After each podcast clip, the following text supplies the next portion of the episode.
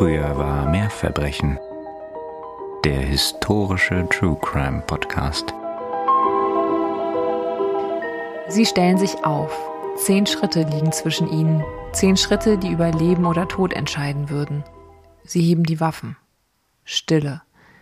Dann schießen und schießen sie, bis der Baron zu Boden sinkt. Blut tränkt an diesem Karfreitag den Boden. Oh, das klingt sehr spannend, aber ich muss zugeben, ich bin im Moment noch völlig ahnungslos. Ich habe es ja auch relativ dünn bzw. allgemein gehalten. Aber damit begrüßen wir euch ganz, ganz, ganz, ganz herzlich und sagen wie immer herzlich willkommen zu Früher war mehr Verbrechen. Eurem historischen True Crime Podcast. Und hier sind natürlich, wie immer, Nina und Katharina. Und das ist sage und schreibe unsere 80. Folge. Ja, aufregend oder unglaublich. Also das hätten wir nun wirklich nicht gedacht, als wir damals, du erinnerst dich bestimmt, unseren kleinen Hobby-Podcast starteten und die ersten beiden Folgen in einem Freundinnenurlaub aufnahmen zusammen. Ich kann jetzt auch so ein bisschen verstehen, wieso man manchmal vergisst, was man schon behandelt hat. Ne? Ich habe mir das früher bei Podcasts mhm. immer so gedacht, man muss doch wissen, worüber man gesprochen hat, aber bei 80 ja. Folgen manchmal muss man schon ein bisschen überlegen. Ja. ja, und ich glaube, es gibt tatsächlich ZuhörerInnen unter euch, die uns eher sagen können, mhm. ah, ihr habt es doch hier in der Folge das und das schon mal erwähnt oder hier und ja, dort darüber gesprochen. Ja. Ich glaube, bei uns ist das total durchgerauscht. Das ist wirklich krass. ja. Aber bevor wir nun äh, die Tränen der Rührung trocknen müssen oder in Nostalgie schwelgen wollen, dann lasst uns doch über den heutigen Fall reden, also unserem 80. Es geht nämlich um die sogenannte Kotze-Affäre. Ah, super. Ja, das ist eine ganz interessante Geschichte.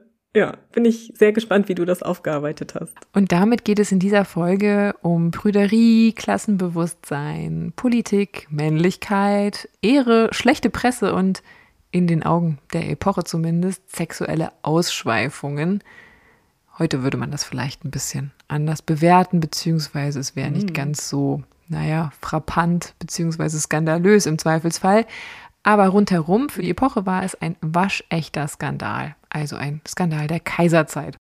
Und davon gab es tatsächlich noch mehr, jenseits des Kotze-Skandals oder der Kotze-Affäre. Und ich habe tatsächlich darüber nachgedacht, in einer Folge diese zusammengefasst zu behandeln. Oh ja. Aber diesen Hinweis nur mal am Rande.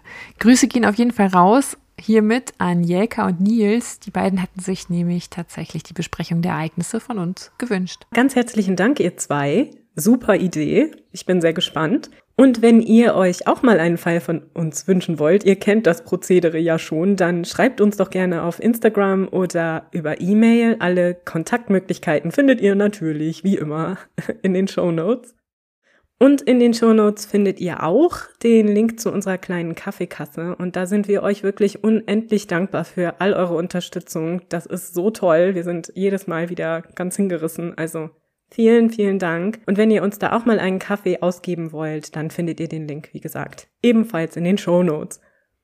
Und die Show Notes sind natürlich noch nicht durch, denn da findet ihr auch den Link zu unserer Lesung am 30. September in Brühl bei Köln.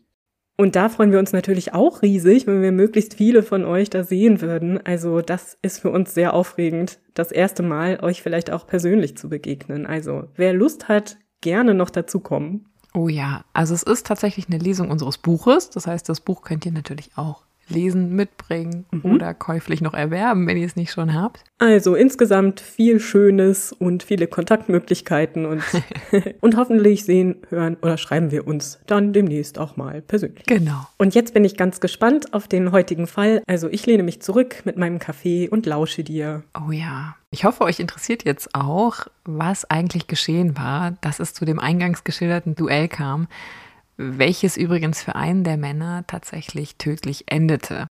Wir gehen zurück in das Jahr 1891 in den Januar. Ihr müsst euch eine winterliche Szenerie vorstellen zum Jagdschloss Grunewald. Das liegt idyllisch am Grunewaldsee. Auch heute noch kann man sich das anschauen. Es steht dort noch, beherbergt heute unter anderem ein Museum. Das ist zu diesem winterlichen Januar Schauplatz einer besonderen Festivität, will ich es mal nennen. 15 Mitglieder des kaiserlichen Hofes begeben sich nach einer Schlittenfahrt zum Schloss, um den Tag in launiger Runde ausklingen zu lassen. Ihr könnt euch also jetzt vorstellen, Kaminfeuer prasselt, Getränke werden eingeschenkt, die Stimmung ist locker. Zu den Anwesenden zählen unter anderem, und da werdet ihr sehen, wie durchlaucht diese Runde ist die älteste Schwester von Kaiser Wilhelm II., Prinzessin Victoria Elisabeth Augusta Charlotte von Preußen, durch Heirat Herzogin von Sachsen-Meiningen, welche zu dem winterlichen Zusammensein eingeladen hatte. Dann gibt es dort noch den Bruder der Kaiserin, also der Ehefrau von Wilhelm II., Ernst Günther von Schleswig-Holstein, Sonderburg-Augustenburg. Es gibt den Zeremonienmeister von Wilhelm II., Hans-Louis Karl Leberecht von Kotze. Es gibt den königlich-preußischen Kammerherrn Karl Ernst Freiherr von Schrader und seine Frau Alide. Es gibt den Prinzen Friedrich Karl von Hessen. Es gibt das Ehepaar von Hohenau und noch weitere Hochwohlgeborene, deren Namen zu lang wären, um sie jetzt hier alle aufzuführen. Aber ihr seht schon, das sind alles keine No-Names und alle aus dem doch engeren Umfeld des Kaisers selbst. Mhm. Im Laufe dieses sich zunehmend wärmenden Abends wird es dann auch tatsächlich ausgesprochen launig und die Zusammenkunft entwickelt sich zu einer, naja, waschechten Orgie. Jeder nur erdenklichen sexuellen Spielart soll gefrönt worden sein. Und nach getaner, naja, Arbeit, beziehungsweise eher vollzogenem Akt, gehen die Beteiligten dann am nächsten Tag ihrer Wege nicht damit rechnend, dass dieser Abend ihnen irgendwie dann noch einmal Probleme bereiten sollte. Man war ja unter sich. Also ist es wirklich gesichert, dass diese Ausschweifungen stattgefunden haben? Ja. Ah. Ja. Oder wie zutreffend die ganzen später thematisierten Details im Einzelnen sind, das kann ich nicht beurteilen. Es ist aber davon auszugehen, dass zumindest jeder auf seine oder ihre Kosten kam. Naja, ist ihnen ja auch nicht zu verdenken, ne? Doch so exklusiv diese Runde ist, ihr Tun, das bleibt tatsächlich nicht unter dem Mantel der Verschwiegenheit jener Nacht. Denn bereits am nächsten Tag gehen bei den Teilnehmenden dieser lustvollen Nacht Briefe ein. Briefe, die das Geschehene in sehr expliziter Sprache haarklein aufgreifen, schildern, kommentieren und Briefe, die auch pornografische Bilder enthalten, Collagen und Zeichnungen, also pornografische Bilder, wo im Endeffekt auf die Köpfe der handelnden Köpfe der Teilnehmenden jener Nacht geklebt wurden. So viel zu Collage. Die Gesichter dieser Adressaten sind auf die Pornobilder geklebt und auch die Partygäste werden in den Briefen namentlich genannt. Also schauen wir uns doch mal einige der Gäste etwas genauer an. Da sind darunter auch ein paar, naja, interessante Charaktere, will ich es mal nennen. Ich hatte es ja schon gesagt, die älteste Schwester von Kaiser Wilhelm II. ist darunter. Charlotte von Preußen, sie gilt als genusssüchtig, wohl auch wenig sympathisch, das mag ich jetzt nicht zu beurteilen, aber soll auch eher boshaft gewesen sein. Mhm. Und sie hatte ja zu dieser Nacht geladen. Dann gibt es noch den Bruder der Kaiserin, also den Schwager des Kaisers, Ernst Günther von Schleswig-Holstein.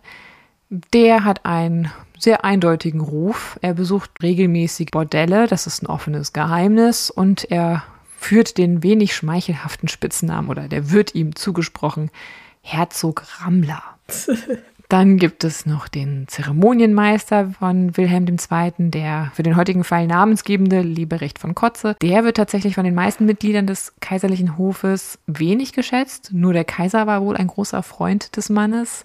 Er wird als eitel beschrieben, mit großem Modeinteresse, also eher so ein, naja, übertrieben modisch interessierter Gag. Und er soll ein großer Freund von Klatsch und Tratsch gewesen sein. Mhm. Dann gibt es ja noch das Ehepaar von Hohenau, eine interessante Konstellation. Es ist auch hier ein offenes Geheimnis, dass Friedrich von Hohenau homosexuell ist. Das ist stadtbekannt, es wird aber öffentlich eigentlich darüber geschwiegen. Also man kennt das ja, im Grunde wissen alle, was Sache ist, aber es wird oder sollte in dem Fall nicht öffentlich thematisiert werden. Seine Ehefrau Gräfin Charlotte, die ist tatsächlich, und das wird auch in diesen Briefen, die jetzt nun kursieren und rumgeschickt werden, ausgeschlachtet oder ausgedehnt thematisiert, ist wohl kein Kind von Traurigkeit, also es wird zum Beispiel ihre Promiskuität ausführlich und detailliert beschrieben. Sie soll gleich einer Nymphomanin lüstern umhergezogen und jedem Mann sich an den Hals geworfen haben. Ja, na das ja. sind jetzt quasi die Schilderungen aus diesen Briefen, die nun anfangen zu kursieren, inwiefern diese Briefe hier die Wahrheit thematisierten. Das, das lasse ich mal irgendwie sehr mit einem großen Fragezeichen stehen. Ich gehe eher davon aus, dass diese Frau durchaus ihre Sexualität auslebte. Das scheint relativ sicher vermutlich aber nicht in dieser Form, wie die Briefe nun jetzt hier unterstellen. Mhm. Sie wird in den anonymen Briefen als Zitat Lottchen bezeichnet. Das könnte man jetzt erstmal aus der heutigen Perspektive einfach als Spitzname verstehen oder als Verballhornung, Verkürzung, Verkindlichung ihres Namens Charlotte. galt damals aber als abwertendes Synonym für Sexarbeiterin. Ach. Und diese Bezeichnung sollte tatsächlich zum Corpus Delicti in diesem Fall werden. Also bitte merken. Und all diese Details über die einzelnen Charaktere werden in den Briefen ausgeschlachtet, geschmückt mit einzelnen Sexszenen, die nachbeschrieben werden. Alles, was in dieser Nacht passiert sein soll, wird hier wirklich en Detail nochmal wiedergekaut. Auch weitere Mitglieder des Hofes, des kaiserlichen Hofes, erhalten solch anonyme Briefe, auch die gar nicht mit dabei waren bei dieser orgiastischen Januarpartie. Okay. Aber denen wird nicht unterstellt, dass sie dabei waren. Also Nein, das, nein, nein, das okay. nicht. Aber die werden tatsächlich auch einfach angegangen, also in gleicher Manier. Ne, auch wenn die da nicht dabei waren, wird das jetzt genutzt im Endeffekt. Man hat scheinbar sich so in Fahrt geschrieben. So mutet es ein bisschen an und hinterlässt nun eine Schneise der Verwüstung und macht einen Rundumschlag und wirft einfach mal gefühlt jedem vor, wo er oder sie sich sexuell oder moralisch fragwürdig in Augen des Briefschreibers, der Briefschreiberin verhält. In den Briefen wird auch am Rande immer mal wieder thematisiert, die sexuellen Vorlieben des Kaisers selbst. Oh. Und äh, am Ende tatsächlich prasselt über ein Jahr lang dieser Briefregen auf dem kaiserlichen Hof nieder. Es sollten am Ende über 200 anonyme Briefe sein. Angesichts dieser doch hochwohlgeborenen Runde der Adressaten und des pikanten Inhalts der Briefe, dann wundert es natürlich wenig, dass der Inhalt der schlüpfrigen Schreiben, auch spätestens seitdem der Adressatenkreis um die Grunewald-Partygäste erweitert wurde, gerüchteweise auch außerhalb des preußischen Hochadels die Runde macht. Das lässt sich gar nicht verhindern, weil es in dieser Haute Volée in diesen Kreisen üblich ist, dass du dir zum Beispiel morgens zum Frühstück deine Post öffnen lässt von deinen Bediensteten. Und so dringen halt auch einige der Inhalte. Ich kenne sie nicht en Detail, man stößt in der Recherche nur immer wieder darauf, dass alle, die die Originalbriefe gelesen haben, nahezu sich nicht trauen, sie zu zitieren. Mm. Also sie scheinen heutzutage noch äußerst explizit zu sein. Okay, und wurde denn jemals in den Briefen eine Forderung gestellt? Also was wollte denn der Briefeschreiber erreichen? Weiß man das? Nein. Zwei Sachen scheinen mir hier wahrscheinlich. Auf der einen Seite Chaos stiften. Es gibt nämlich keine Forderungen. Es ist auch nie irgendeine Art Erpressung erfolgt. Es geht hier wirklich nur darum, den Angeschriebenen quasi potenzielle, ob es jetzt stimmt oder nicht stimmt, Ausschweifungen vorzuhalten, sie bloßzustellen. Das ist tatsächlich hier der Impetus, der hier irgendwie darüber schwebt. Es gibt nie Hm. irgendeine Forderung. Es geht auch nicht darum, dass sie sich moralisch bessern sollen. Einfach jemand, der Freude am Chaos hat Hm. und Freude daran, andere zu denunzieren. Ne, ich glaube, darum geht es ganz viel. Wichtig ist aber auch, das ist jetzt nicht nur unangenehm für die Beteiligten und peinlich und im Zweifelsfall ein bisschen entblößend, aber es sind ja hier viele Sachen, die beschrieben werden. Jetzt nicht im Detail diese einzelnen Szenen, aber vieles, was hier thematisiert wird, ist eigentlich in der Szene bekannt. Also man weiß zum Beispiel, dass der Graf von Hohenau eigentlich homosexuell ist. Da wird aber nicht drüber geredet, es ist aber bekannt, vor allem in der, in diesem Klüngel selbst, in dieser, in dieser Klasse selbst, in dieser Schicht selber. Das ist in dem Sinne erstmal noch nicht das Problem. Man muss sich aber klar machen, dass hier noch mehr am Werk ist oder dass es hier noch quasi ein bisschen brisanter ist. Denn zum einen ist es so, dass wenn sexuelle Freizügigkeit von Damen beschrieben wurde, von Frauen beschrieben wurde, die außerhalb der Ehe stattfanden, also sexuelle Kontakte außerhalb der Ehe, das hatte für Frauen ganz klar negative Konsequenzen im Sinne von Schädigung ihrer Ehre. Ja, und galt ganz klar als moralisch anstößig. Bei den Herren war das erstmal noch kein Grund, dass man die Nase rümpfte, wenn die sich außerhalb ihrer Ehe sexuell verlustierten, außer es war eine homosexuelle Handlung. Dann sah das Ganze Ja. wieder anders aus. Wenn sich Männer in homosexuellen Handlungen ergingen, dann waren sie damals laut Paragraph 175 des Strafgesetzbuches potenziell der Gefahr ausgesetzt, unter Haftstrafe gestellt zu werden, weil Homosexualität bei Männern als pathologisch galt. Und wenn das offiziell bekannt wurde, dann hatte das auch für ein Mitglied des Adels durchaus Konsequenzen. Und wenn es nur war, dass du deine Ehre ja, verlieren konntest, dass du ausgeschlossen wurdest. Und in dieser Form an die Öffentlichkeit gelangt, ließen sich dann diese Vorwürfe natürlich auch nicht mehr ignorieren, ne? auch wenn vorher vielleicht vieles bekannt war in dieser besseren Gesellschaft. In dem Moment, wo es zum Thema gemacht wird und nach außen dringt und an die Öffentlichkeit dringt, muss man darüber reden und das ist nun mal etwas anderes. Und ein weiterer Punkt, der die Briefe so pikant machte, sie beschreiben in vielen Fällen tatsächlich wohl die Wahrheit. Zum Beispiel, dass bestimmte Personen homosexuelle Beziehungen pflegten, dass bestimmte Personen außerhalb ihrer Ehe sexuelle Begegnungen hatten mit bestimmten anderen Personen. Und das alles deutet ganz klar auch schon für die ZeitzeugInnen darauf hin, dass es sich hier beim Ursprung der Briefe um einen Inside-Job handelt. Also es muss jemand diese Briefe geschrieben haben, der Teil dieser Gesellschaft war, der Teil dieser Gruppe des kaiserlichen Hofes im Grunde war.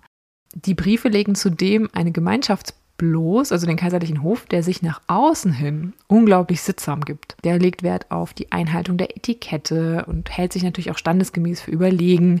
Aber in Wirklichkeit wird hier damit auch eine Gruppe bloßgestellt von Menschen, die eigentlich keine Grenzen kennen, wenn es darum geht, die eigene Lust zu erfüllen. Und das führt natürlich in der Öffentlichkeit dazu, dass sich der Rest des Landes ja, also alle, die nicht zu dieser Gruppe gehören, mhm. ein bisschen darüber aufregen. Boah, kann ich nachvollziehen. Ja. Und wahrscheinlich auch ein bisschen amüsiert, oder? Ja, aber natürlich wird man auch wirklich sauer. Mhm. Weil hiermit ganz klar mit zweierlei Maß gemessen wird. Also gerade das Bürgertum fühlt sich sehr auf den Schlips getreten. Mhm. Das Bürgertum so ein bisschen als Wahrer der moralischen Ordnung, ja, und der Adel, der tobt hier gefühlt, tobt sich aus. Ich möchte an dieser Stelle auch nur noch mal darauf hinweisen, auch da könnte man eine ganze Folge drüber machen, aber nicht bei unserem Podcast. Das wäre dann eher bei einem historischen Klatsch- und Tratsch-Podcast. Aber auch der Kaiser selbst war wohl kein Kind von Unschuld. Mhm. Es gibt Geschichten, die wohl auch nachweislich sind. Es sollen Frauen geschwängert worden sein. Das musste dann unter dem Teppich gehalten werden. Er hat diverse Affären unterhalten, die dann mit größtem Aufwand oder Schweigegeld geheim gehalten werden mussten. Es kursieren auch bei Wilhelm II. Gerüchte, dass er homoerotische Beziehungen pflegte. Aber in der Öffentlichkeit wird peinlichst darauf geachtet, dass die proklamierten Moralvorstellungen eingehalten werden. Und das ist natürlich eine Doppelmoral, die bis zum gewissen Niveau noch toleriert wird von der Öffentlichkeit. Aber bei einem gewissen Punkt ist man dann natürlich mit gesättigt und regt sich darüber auf, zu Recht. Ja. Er ist zwar der Kaiser, aber wir haben hier halt auch noch, es ist eine konstitutionelle Monarchie, wir haben hier ein Parlament, wir haben hier den Reichstag. Und irgendwie gibt es hier scheinbar wirklich zweierlei Maß, mit dem gemessen wird und wo unterschieden wird immer noch zwischen Adel und dem Rest. Und dennoch ist ja diese Doppelmoral im 19. Jahrhundert jetzt nicht nur auf den Adel beschränkt. Nein, genau. Also wir haben das ja schon in verschiedenen Fällen gehört, dass auch das Bürgertum sich da jetzt nicht unbedingt gerade so viel moralischer verhielt, nee. wenn denn die Türen geschlossen waren. Aber es ist ja eigentlich grundsätzlich, finde ich, fast so eine anthropologische Konstante, mhm. dass man immer sehr vorsichtig sein sollte, mit Steinen zu werfen, wenn man selbst im Glashaus sitzt und es sich irgendwie fast durch jede Gesellschaft durchzieht, dass oft die, die nach außen hin am lautesten schreien und Dinge bewahren wollen, manchmal die sind, die am ehesten sich entgegen ihrer eigenen Vorstellungen verhalten. Ja. In Toto kann man aber sagen, dass es wenig verwundert, dass die Betroffenen, ja, also die, Denunzierten, die schreiben und ihre Inhalte ab einem gewissen Punkt nicht mehr einfach ignorieren bzw. ignorieren können oder beiseite legen können oder einfach wegschmeißen und mit den Schultern zucken und sich sagen, oh mein Gott. Stattdessen drängen jetzt einige von ihnen auf Aufklärung und Überführung des oder der Urheberin und sie wenden sich mit den zuvor von ihnen teils geschwärzten Briefen, also darin sieht man auch wieder, wie unangenehm ihnen dann in der Öffentlichkeit das war, beziehungsweise Öffentlichkeit heißt hier die Polizei, wenn manche Sachen thematisiert wurden, die in den Briefen auftauchten. Sie wenden sich im Mai 1892 dann an die Polizei, deren Ermittlungen dann um Kommissar Eugen von Tausch jedoch ergebnislos bleiben. Interessant ist jedoch eine Sache für den kriminellen Spürsinn bei euch. Also es ist natürlich recht wahrscheinlich, dass aufgrund der Details und des Zeitpunkts, wo das Ganze hier losging, dass einer der 15 Gäste, die mit auf Schloss Grunewald waren, Urheber oder Urheberin des Ganzen ist oder dieser besagte Anonymus. Mhm. Und von Tausch verdächtigt tatsächlich den Bruder der Kaiserin, also den Schwager des Kaisers, Ernst Günther, also für uns jetzt heutzutage hier intern gerne Herzog Rammler, der Urheber zu sein und kann in dessen Haus wohl auch Löschblätter sicherstellen, auf welchen sich wohl die Namen einiger der OrgienteilnehmerInnen hm, noch abzeichneten. Also scheinbar hat der Korrespondenz gehabt oder hat er Dinge geschrieben oder Zettel geschrieben, wo er die Namen der Teilnehmenden aufgeschrieben hat. Das ist jetzt aber ein sehr äh, dünnes. Ja, genau. Ist das denn so aussagekräftig? Die waren Nein, doch auch irgendwie nicht. miteinander sozial verbandelt. Nein, die sind ja miteinander bekannt. Der muss ja auch, vielleicht hat er auch einfach nur eine Liste gemacht mit den Teilnehmenden im Nachhinein, um sich selber irgendwie Gedanken zu machen, wer mhm. von denen vielleicht was damit zu tun haben könnte. Also, das ist überhaupt gar kein Indiz. Da ist es nur tatsächlich so, dass der Herzog ziemlich angepisst ist neudeutsch gesprochen, dass er jetzt hier irgendwie in den Fokus der Ermittlungen gerät und er verbittet sich da auch jede weitere Ermittlung in die Richtung. Dem wird auch stattgegeben tatsächlich, also von Tausch lässt dann ab und am Ende bleiben dessen Ermittlungen ja auch ergebnislos. Aber es ist tatsächlich ja, wie gesagt, sehr wahrscheinlich, dass jemand von den 15 Grunewald-Partygästen eigentlich der die Täterin ist. Da geht es wohl auch darum, dass die Details, die hier genannt werden in den Schreiben, das muss jemand sein, der dabei war. Ja. Und ein weiterer Hinweis darauf, dass es jemand aus den eigenen Reihen ist, der hier die ganzen Schreiben aufsetzt, ist, dass einer der anonymen Briefe an den Grafen Hohenau, in dem geht es darum, dass der Graf ja demnächst nach Hannover versetzt werden würde. Mhm. Der Graf weiß noch nichts davon, denkt sich so, hä, was soll dieser Hinweis? Und tatsächlich wenige Stunden später, nachdem er diesen Brief gelesen hat mit diesem Inhalt, unterrichtet der Kaiser den Grafen darüber, dass er versetzt werde demnächst nach Hannover. Aha. Also muss es jemand sein mit Zugang zu diesen Informationen. Ja. Hm. Es muss jemand sein mit Zugang zu diesen Informationen, jemand, der mit in, im Schloss Grunewald war, im Januar damals, und der sich jetzt, warum auch immer, dazu aufschwingt, diese rufschädigenden Briefe aufzusetzen.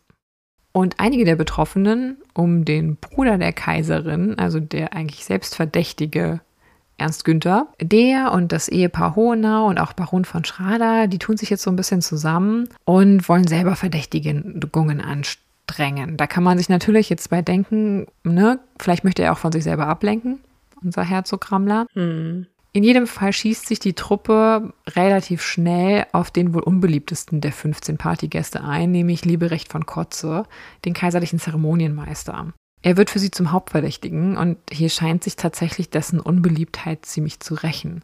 Und am 24. Juni 1894 schreibt beispielsweise die Wiener Allgemeine Zeitung Folgendes. Denn es kommt Bewegung in den Fall. Zitat Seit etwa einem Jahre wurde die Berliner Hofgesellschaft überflutet von verleumderischen anonymen Briefen, in denen namentlich gegen die eheliche Treue der einzelnen Gatten respektive Gattinnen die schwersten Verdächtigungen ausgesprochen wurden. Kaum ein Mitglied der Hofgesellschaft wurde von diesen Briefen verschont und der Anonymous wagte sich mit seinen Verleugnungen sogar bis in die unmittelbarste Nähe des Thrones. Trotz der eifrigsten Nachforschungen, die natürlich sofort angestellt wurden, wollte es nicht gelingen, den Täter zu entdecken bis ein ganz eigenartiger Zufall in die mysteriöse Sache Licht brachte. Zitat Ende. Und dieser eigenartige Zufall nun, wir haben eben darüber geredet und haben es da verworfen, sind nun wieder Löschblätter. Mhm. Löschblätter, die der Hohenau-Schrader-Kreis, also diese Truppe nun, im Besitz von Kotze findet oder gefunden haben soll. Und auf diesen Löschblättern, die man bei Kotze gefunden haben möchte, soll das Wort Lottchen entziffert worden sein. Mhm. Lottchen, wir erinnern uns, wurde verwendet in den Briefen, um in einer abwertenden Art und Weise die Gräfin von Hohenau zu beschreiben. Aber du hast es eben gesagt, ist das jetzt wirklich ein Indiz, selbst wenn das stimmt, das irgendwie stichhaltig in irgendeiner Form auf von Kotze als Täter hinweisen würde? Ich weiß es ja nicht. Aber für die Gruppe um von Schrader und unseren Herzog Rammler ist das nun jetzt ein schlagender Beweis und sie wollen den Sack zumachen. Und sie schaffen es nicht nur andere Anhofe von ihrer Theorie zu überzeugen, sondern sie drängen auch den Kaiser von Kotze verhaften zu lassen. Also jetzt mal eine ganz blöde Frage zwischendurch. Konnte man sich denn nicht die Handschriften ein bisschen betrachten? Gerade wenn es mit dem Vergleich mit dem Löschpapier möglich gewesen wäre? Das hat auch dieser Kreis machen lassen. Mhm. Und der Handschriftenexperte, den sie bemühten, der ließ sich dann dazu herab, die Handschrift eigentlich eher einer Frau zuzuweisen, aber sich zum Beispiel auch dergestalt zu äußern, dass er meinte wohl, es sei eine sehr weibische Handschrift. Ja. ja. und da man bei Kotze ja immer so eine leichte Weiblichkeit unterstellte. Ne? Der wurde ja so als, als modischer Gag, als mit so weibischen Manierismen auftretender Typ beschrieben, deutete man das jetzt irgendwie als Hinweis darauf. Aber einen wirklichen stichhaltigen Handschriftenbeweis, ja, der jetzt irgendwie sagt, okay, das ist ganz klar die Handschrift von Kotze, den gab es damals nicht. Hm.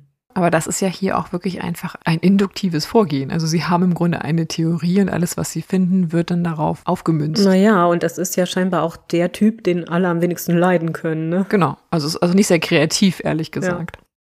Und mit zunehmender Bekanntheit der ganzen Sache und Angelegenheit kommt natürlich auch der Kaiser so ein bisschen in Zugzwang, weil sein ganzer Hof so ein bisschen in Verruf gerät. Ja, wir haben auch eben schon über diese Doppelmoral geredet, das spielt da auch eine Rolle. Und er muss sich jetzt auch um Aufklärung bemühen. Man darf hier aber natürlich nicht vergessen, eigentlich gibt es hier natürlich auch noch eine öffentliche Gesetzgebung und eine öffentliche Strafverfolgung und nicht mehr nur den Kaiser. Die Beteiligten stehen in jedem Fall den Kaiser so nah, dass er gucken muss, dass das Ganze nicht so zu sehr auf ihn abfärbt. Und so lässt der Kaiser tatsächlich von Kotze am 17. Juni 1894 ohne vorliegenden Strafantrag durch General von Hanke, das ist der Chef des Militärkabinetts, wegen verleumderischer Beleidigung und Verbreitung unzüchtiger Schriften verhaften und ins Militärgefängnis in der Lindenstraße überführen von Kotze, der bestreitet aber vehement jedwede Schuld und man kann ihm auch die Urheberschaft an den anonymen Briefen tatsächlich nicht nachweisen. Als dann während seiner Inhaftierung weitere anonyme Briefe eintreffen, für die er definitiv nicht verantwortlich sein kann, weil er keinerlei Zugang zu Schreibmaterialien in der Zeit hatte, die er in Haft saß, muss man ihn wieder freilassen und er kommt dann am 15. Juli 1894 wieder auf freien Fuß. Aber der Kaiser ist nun so weit gegangen, man würde heute umgangssprachlich sagen, ist so investiert, ja, im Neudeutsch-Denglischen, dass er eine Untersuchungskommission beauftragt, die nun Kotzes Schuld beweisen soll. Aber auch diese Untersuchungskommission, die wirklich unzählige Befragungen durchführt, tausende Seiten am Ende produziert an Gesprächsnotizen etc. pp., auch die kommt am Ende nur zu dem Schluss, dass man Kotze nichts nachweisen könne und er vermutlich unschuldig ist das scheint nun der Punkt zu sein, wo dann auch der Kaiser sich damit zufrieden gibt, verlangt jetzt aber natürlich von denen, die Kotze verdächtigt haben, aus der Grunewald-Truppe, sich bei Kotze zu entschuldigen, weil hier geht es natürlich nicht nur wiederum um Gegenverleugnung im Grunde, sondern halt auch um, ja, der verliert natürlich in der Öffentlichkeit sein Gesicht durch diese Anschuldigung. Mhm. Und es gibt tatsächlich drei unter der Truppe, unter dieser Gruppe, die sich weigern, sich bei Kotze zu entschuldigen und Kotze fordert dann diese drei zum Duell heraus. Einer der drei wird stellvertretend von, äh, zum Duellanten für die drei bestimmt und im Morgengrauen des 13. Aprils 1895 kommt es dann zur Konfrontation, die mit der Verwundung Kotzes am Bein endet. Der kommt ins Krankenhaus und auch wenn eigentlich offiziell Duelle verboten sind, ja, und geahndet sind, gibt es auch hier eine Doppelmoral, denn der Kaiser der schickt tatsächlich ins Krankenhaus Genesungswünsche für Kotze und legitimiert so ein bisschen in den Augen der ZeitgenossInnen das rechtswidrige Duell. Mm, aber gerade diese Duelliergeschichten, das ist ja auch tief verbunden mit so einem Ehrbegriff, ne, der gerade ja. eben in dieser, naja, also im Bürgertum und im Adel damals tatsächlich noch sehr verbreitet war. Bei diesem Verbot des Duells geht es natürlich auch ganz viel darum, von Seiten des Rechtsstaates, dass ein Duell auch eine Form von Selbstjustiz bedeutete. Mhm, also man übernahm hier selbst das Richten, ja, indem man sich mit seinem Kontrahenten traf. Genau, und gerade das hat ja wieder was mit diesem Ehrgefühl zu tun, dass sich ja erstmal der Gesetzgebung quasi anpassen musste zu dieser Zeit. Ja. Also man empfand das ja teilweise noch als ja ein Auftrag, quasi um seine Ehre zu bewahren, dann so ein Duell zu bestreiten. Zumindest in manchen Teilen der Welt. Weißt du, seit wann die Duelle strafbar waren, also oder verboten? Auf deutschem Boden oder heutzutage deutschem Boden war es wohl seit 1871 im Grunde verboten, mhm. beziehungsweise unter Strafe gestellt. Dennoch war es so, dass scheinbar diese Ehrverletzung so stark verwurzelt war, dass man sie ahnden musste, dass ganz häufig Duellanten nicht bestraft wurden. Auch wenn es eigentlich laut Gesetz nötig war, beziehungsweise zwingend war, dass man sie bestraft. Aber man tat es im Grunde nicht immer. Es war im Endeffekt mhm. so eine Art Grauzone. Ja, spannend. Finde ich einen ganz interessanten Aspekt, ne? Ja. Und hier ist es halt jetzt ganz stark so dieser Punkt, dass der Kaiser auf der Seite dieses alten Ehrenkodex steht, wo im Grunde das Duell weiterhin zu einem üblichen Vorgehen gehört, wenn deine Ehre verletzt wurde. Und auf der anderen Seite der Rechtsstaat, der vertreten jetzt hier durch den Reichstag, der halt ganz klar dieses Duellwesen verurteilt. Und es ist tatsächlich auch interessant in der Hinsicht darauf, wie es sich jetzt weiterentwickelte. Denn auch nach diesem ersten Duell, und bei dem Kotze verletzt wurde, gibt er sich nicht zufrieden, weil seine Ehre ja, ist jetzt so geschädigt worden durch diese Verleumdung, durch diese Verdächtigung, dass er der Urheber dieser ganzen Briefe sein soll, dass er Verleumdungsklage einreicht gegen Baron von Schrader und dieser will nun wiederum, anstatt über den ja, juristischen Weg zu gehen, von Kotze zum Duell herausfordern. Der sagt aber, nee, wir haben jetzt hier ganz klar ein Verfahren, ja, ein juristisches Verfahren, was angeschrieben wird. Das warten wir jetzt erstmal bitte ab. Und der lehnt ab. Und der lehnt zweimal ab. Und das Ganze, und jetzt wird es irgendwie total abstrus, führt dazu, dass Kotze im Herbst 1895 vom Ehrengericht der Rathenauer Husaren, ja, also vom Militär, verurteilt wird. Mhm. Wegen Satisfaktionsverweigerung. Oh, das ist ja spannend. Deswegen sei Kotzes Ehre wiederum geschädigt. Mhm. Und deswegen solle Kotze aus dem Offizierkorps entlassen werden. Ja. Und da ist es natürlich dann noch irgendwie schwierig, sich an Gesetze zu halten, wenn die sich noch nicht mal so richtig einig sind, ne? Und tatsächlich versucht der Kaiser hier so ein bisschen die Wogen zu glätten, indem er noch ein zweites Ehrengericht mit einer erneuten Einschätzung beauftragt. Das tatsächlich kommt aber am Ende zum gleichen Ergebnis. Von Kotzes Ausweichen vom Duell, ja, sei ein Ehrverlust und deswegen sei er aus dem Offizierkorps zu entlassen. Wilhelm II., der wandelt tatsächlich am Ende das Urteil von einem Ausschluss Kotzes hin um zu einer Verwarnung. Aber der Ton ist jetzt gesetzt, ne? Also im Grunde ist klar, jetzt muss es ein weiteres Duell geben. Mhm. Und das ist das Duell, was ich eingangs geschildert habe. Schrader und Kotze sollen sich jetzt treffen und sich duellieren. Und die Familien der beiden Kombattanten die sollen wohl versucht haben, sie umzustimmen und dann aber tatsächlich vergebens. Auch wenn nicht jedes Duell tödlich endete, die Wahrscheinlichkeit, dass du aber zumindest verwundet wurdest, wenn es dein Kontrahent ernst meint, und davon gehen wir jetzt hier mal aus, ist halt einfach extrem hoch. Und am 10. April 1896, das ist der Karfreitag diesen Jahres, dann treffen sich die beiden dann auf dem Ravensberg bei Potsdam, um sich zu duellieren. Und sie legen Regeln fest fürs Duell und zwar zehn Schritte Distanz mit gleichzeitigem Kugelwechsel wird so lange geschossen also, bis einer von beiden kampfunfähig ist. Und dabei trifft dann Kotze Schrader lebensgefährlich in den Unterleib. Und Schrader wird nach Potsdam ins Krankenhaus gebracht. Doch die Verwundung am Unterleib ist für ihn trotz Notoperation durch Professor Bergmann, der wird wohl dann angefordert, am Ende leider tödlich. Und so geht Kotze am Ende wegen Tötung im Zweikampf für zwei Jahre und drei Monate ins Gefängnis. Eigentlich. Denn bereits nach drei Monaten wird er vom Kaiser begnadigt. Und auch hier wieder sieht man, dass der Kaiser in seinen Handlungen damit ja wieder dieses Duellwesen legitimiert. Es ist ja auch eine total schwierige Situation, das muss man ja schon auch irgendwie zugeben, ne? Also vor dem Hintergrund ja. der damaligen Zeit. Man hat ihn ja richtig genötigt, also ohne ihn verteidigen zu wollen, aber das ist schon interessant. Ihr seid nicht verwundert, hier bei mir hagelt es gerade und ich sitze relativ nah am Fenster. Ich hoffe, es stört nicht zu sehr auf der Aufnahme. Ansonsten könnt ihr das Wetter ja fühlen. Bisschen erfrischend. Mit ganzen Ohren. In jedem Fall sieht man hier wieder einmal, wie der Kaiser sich eigentlich auf die Seite des Duellwesens schlägt, ja, weil er jetzt auch noch nicht mal im Endeffekt die Strafe ja, von Kotze im Endeffekt durchzieht. Mhm. Aber natürlich ist es irgendwie auch doppelzüngig, weil im Grunde wurde Kotze ja hier reingedrängt in dieses Duell. Und trotz allem ist Kotzes Ehre unwiederbringlich beschädigt. Und er sollte dann auch den Rest seines Lebens auf seinem Anwesen außerhalb Berlins zubringen und sich aus der Berliner Gesellschaft, aus dem Berliner Hof zurückziehen. Mhm. Und das ist im Endeffekt das große Bauernopfer hier in der ganzen Geschichte. Denn davon auszugehen, dass er der Urheber der anonymen Schmähbriefe ist, ist eher unwahrscheinlich oder macht keinen Sinn. Wenn er unbeliebt ist, und vielleicht würden wir auch wir ihn nicht schon sonderlich sympathisch finden, das macht einen immer noch nicht zu einem Täter in diesem Fall. Nee, genau. Beweise gibt es nicht wirklich. Ich meine, es gab mehrere Versuche, ihm etwas nachzuweisen. Es war nicht möglich. Ja, eher im Gegenteil, ne? Denn es wurden ja Briefe geschickt, als er in Untersuchungshaft saß, oder?